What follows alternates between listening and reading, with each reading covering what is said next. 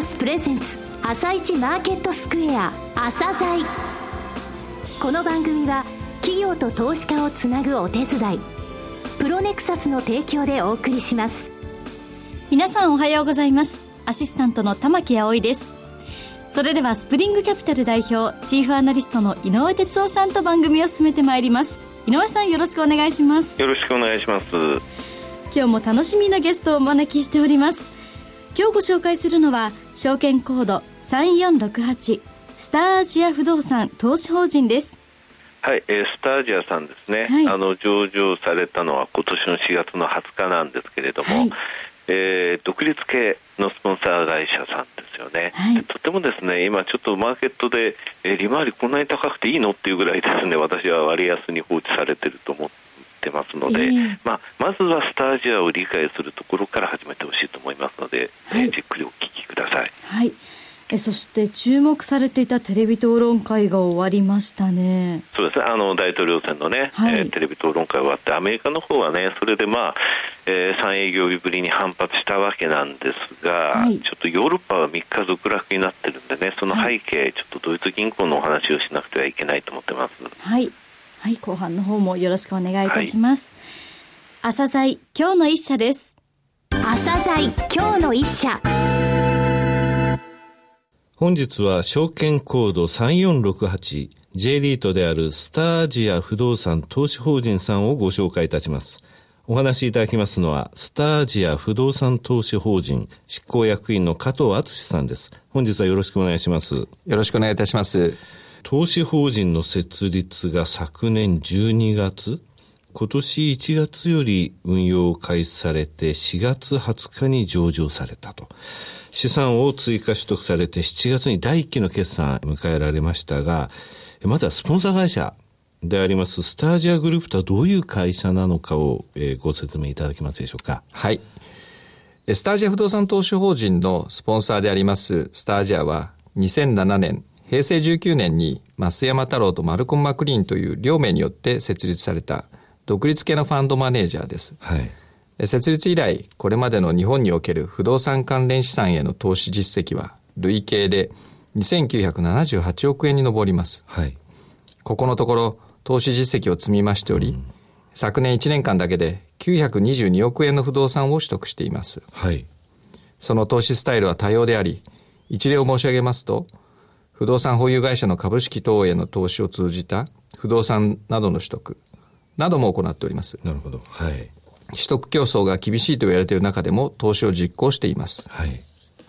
スタージアの投資家は、運用資産が数兆円に達する米国の大学の基金、財団などを含む主として米国の機関投資家です。はい。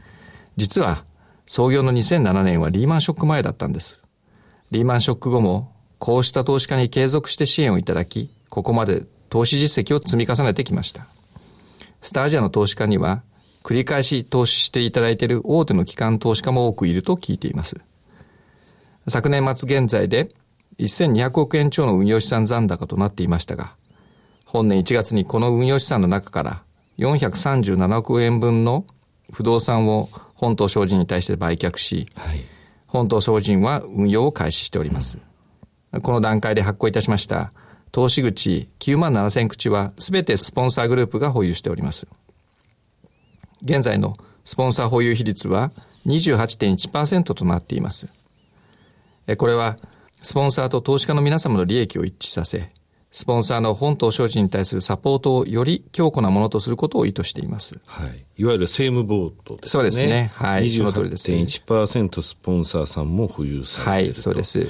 アメリカの大学の基金、財団など、はい、リーマンショック前から日本の、日本というか、まあ、アジアですね。そうですね。の不動産に投資されて、大変な時期に船出されたんですが、はい、きちんとここまで成長されたそうですね。すねあの、うん、リーマンショック前でしたので、日本の不動産マーケットはまあ絶好調だったという時だったんですけども、その時に参入して、そこからまあずっとご支援をいただいているというところだと思います。はいうんリートのカテゴリーとしては、まあいろいろあるんですが、はい、総合型ですよね。はい、はい、そうです。えー、組入資産の内訳ってどうなってますかね？はい。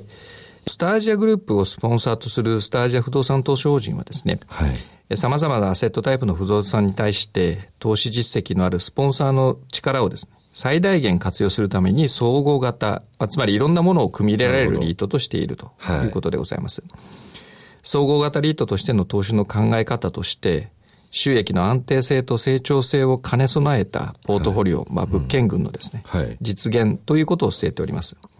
これから申し上げます4つの方針を掲げて運用に取り組んでいるところです。はい、その一つ目はですね、東京圏を中心としているということです。はいうん、日本の経済活動の中心であり、人口集積度が最も高い東京圏は、どのアセットタイプにおいても不動産に対する需要が底堅いと考えています。はい、投資方針の二つ目は、アセットタイプの分散による収益の安定性と成長性の取り込みです。はい、投資対象アセットタイプは、オフィス、商業施設、住宅、物流施設、ホテル、この5つです。はい。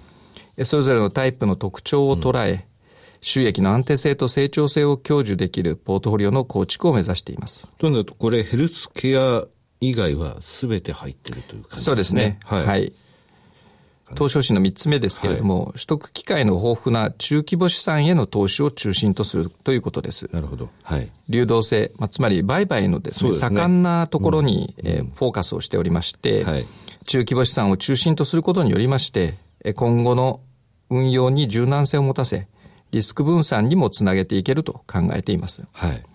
さらに4つ目、まあ、加えましてですけれども、うん、投信国に限定して、100億円以上のラージアセットも、これはあの大規模な資産ということなんですけども、ねはい、戦略的に投資を行っていきます。分散投資に配慮しつつですね、安定的な収益基盤の構築を図るために、はい、都心国に限定した大規模な不動産への戦略投資を検討しています。で、この投資方針に基づきまして、はい、第1期中に18物件を取得しております。はい、総額約615億円です。はい、東京圏比率は78.4%。第1期末現在のですね、構成比率は、オフィスが8物件で42.4%。はい。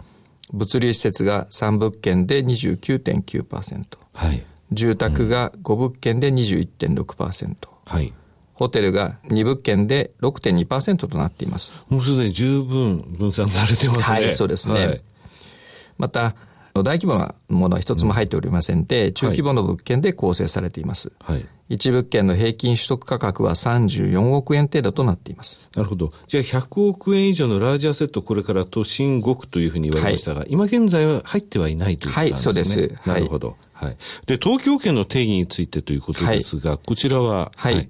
東京圏の定義について申し上げますと、オフィスとそれから商業施設、はい、今現在商業施設も組み入れておりませんけれども、はい、これ、この2つのタイプにつきましては、東京23区と川崎市、横浜市、まあ、とにかくその人が集まってきて、集積度が高いところに取得していこうということを考えています。うんはい、それから住宅と物流施設とホテルについては、東京都、神奈川、埼玉、千葉、いわゆる1都3県ですね、はい、こちらを投資対象の地域としています。なるほど。えー、それでホテル2物件。はい。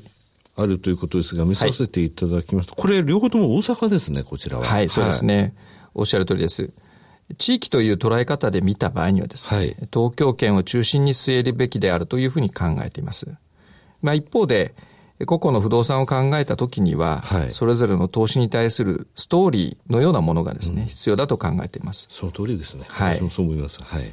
おっしゃられたホテルに物件については、いずれも大阪に所在しています。まあ、東京圏を中心と言いながら、大阪に所在しているわけなんですけども、はいうん、大阪は近年世界で一番海外からの旅行者数が増加している。そうなんですね。はい、これ統計でダントツ1位なんですよね。そうですね。まあ、こうしたことを受けてですね、宿泊施設の稼働率の上昇幅でも大阪エリアは世界一というふうに聞いてます。すね、はい。あの、東南アジアから、また韓国からの、はい、えー、海外旅行客がですね、はい、関西空港に落ちる、降りるんですよね。そうですね。で、それで東南アジアの人が本当多いんですよね。はい。ゴールデンルートなどと言われているというふうに聞いていますけれども。うんはい、これ、細かいことですが、大阪のどこにあるんですかね、これ。えっ、ー、とですね、大阪のですね、はい、梅田とそれから難波というところにございます。さらにですね、詳細にその、物件の分析をしてまいりますと、はい、難波のホテルは大阪ドームが近いですね。はい、大阪ドームでイベントがあるときには満室稼働ということも珍しくありません。はいまた、イベントがない時でもですね、海外からの旅行者の需要や出張の需要などを取り込むことができる立地だと考えています。うん、はい。こうした個々の物件の立地特性を見極めることも重要だというふうに考えております。はい。これ独立系で培った目利き力そういうふうに一言でまとめてしまってよろしいんですかね。そうですね。うん、資産運用会社は特にどこから物件を買うとかっていうことがないもんですから、ね、はい。いろんなところにこう根を張ってアンテナを高くして物件取得をさせていただいております。はい。えー、リートで言いますと内部成長、外部成長という言葉がありますが、はい、こちらの部分についてお話しいただけますか？はい。内部成長と申しておりますのは、収益を上げていくということに当たると思いますけれども、はい第一期についてはですね、取得時点において空室であった部分や、解約があった床についてリースアップを実現しています。はい。期末、えー、本年7月末現在ですけれども、はい、稼働率は全体平均で95.9%となっています。はいうん、特にですね、オフィスの床について新規リースアップを実現しました。はい。また、借り入れも起こしているんですけれども、はい、借り入れの金利費用の圧縮もしており、第1期の分配金は当初予想の829円を16.8%上回る968円となりました。内部成長については今後に向けてそれぞれのですね、はい、アセットタイプごとにまだまだ成長要因があります。はい、オフィスについてはそれぞれの物件について周辺相場賃料を専門家に調査していただき、はい、その調査していただいた周辺相場賃料と、はい現在、あの、お借りいただいている賃料ですね、とを比較したところですね。はい。現在お借りいただいている賃料の方が相場賃料よりも低いテナントさんが74.1%もあります。いわゆるギャップと言われますね。そうですね。はい。レントギャップと言われますが、はいもちろんそのテナントさんとの交渉事であり、協議でありますし、はい、長く居続けていただくっていうことが、あの、ね、本筋だと思っておりますので、うん、無理にこう賃料の増額交渉をするということはいたしません。あくまでも満足度の向上を図りながらということですね。はい、ありがとうございます。今までの部分が内部成長ですが、外部成長はどうでしょうかね？そうですね。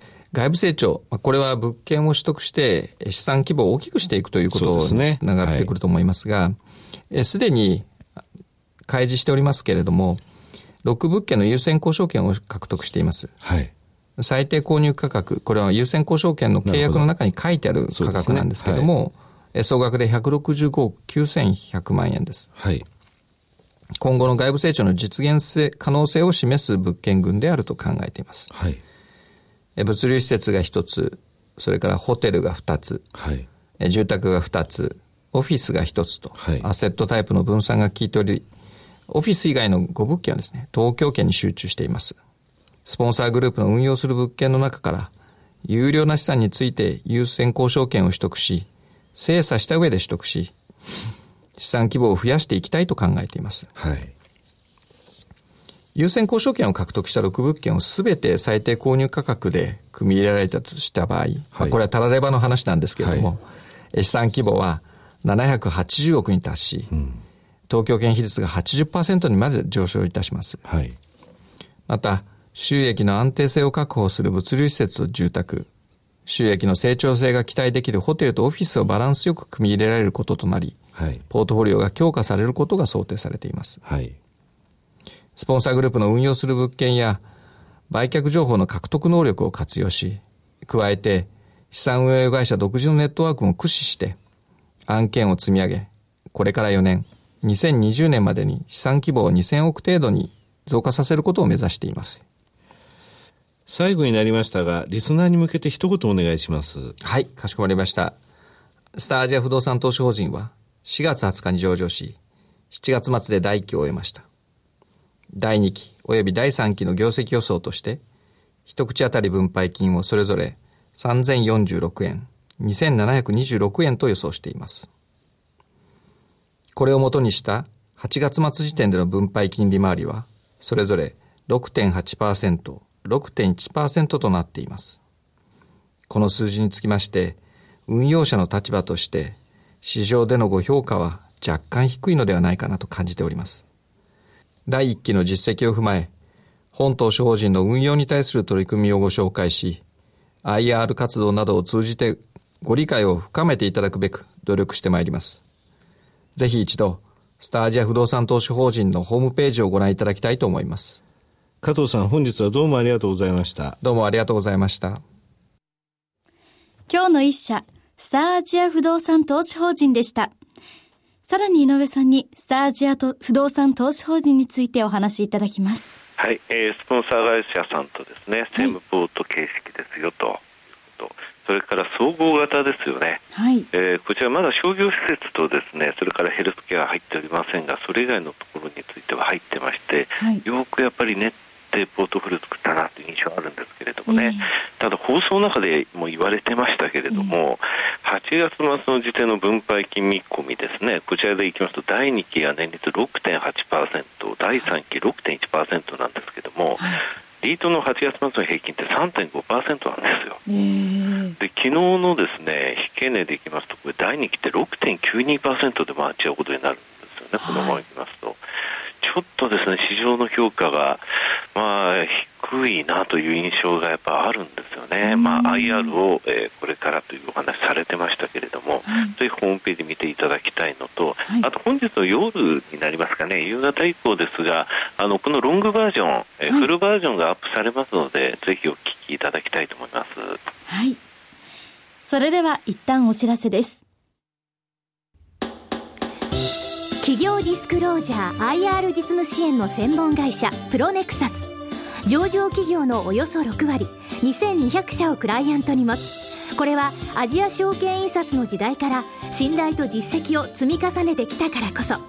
さらにプロネクサスが目指すのは企業と投資家をつなぎ日本の株式市場を活性化させることです。プロネクサス私たちは個人投資家の皆さんを応援します。井上哲夫今日のストラテジー。それでは井上さん、後半の解説もよろしくお願いいたします。はい。えっ、ー、と、アメリカ市場はね、3日ぶりに、えー、反発。ただ、ヨーロッパは3日続落なんですよね。はい、これ、どっちを見るべきかっていうと、私はヨーロッパの方を懸念しますね。ヨーロッパ。うん。っていうのは、おとといですね、ドイツ銀行が、えー、7.5%, 7.5も下落しちゃったんですよ。はい、で、今年に入っての下落率は53%になっちゃってるんですよね。はい、で、これ、どういうことかっていうと、アメリカのですね、えー、まあ、えー、司法省のようなとこなんですが、えー、サブプライムローン絡みのですね土地の絡みの、えー、不動産商品ですね、はい、こちらの、えー、追徴金として和解金140億ドルの支払いを命じた。140億ドルって1兆4000億円なんですよ、で資本調達しないとまずいんじゃないかっていうドイツ最大の銀行が揺れてるんですよね、で昨日あのここの、えー、銀行は前日に変わらずだったんですが、クレディ・スイスとか他のヨーロッパ銀行、まだずっと下げてたんですね、昨日もね。だちょっとこれがね、大統領選の方に目がいってますけれども、一番大きな問題、何度も何度もこの番組では申し上げましたけれども、はい、ブラックスワンというのはここの部分なんで、本当に要注意ですね。はい。はい。井上さん、今日もありがとうございました。また来週もよろしくお願いいたします。この後は、東京市場の寄り付きです。朝鮮この番組は企業と投資家をつなぐお手伝いプロネクサスの提供でお送りしました。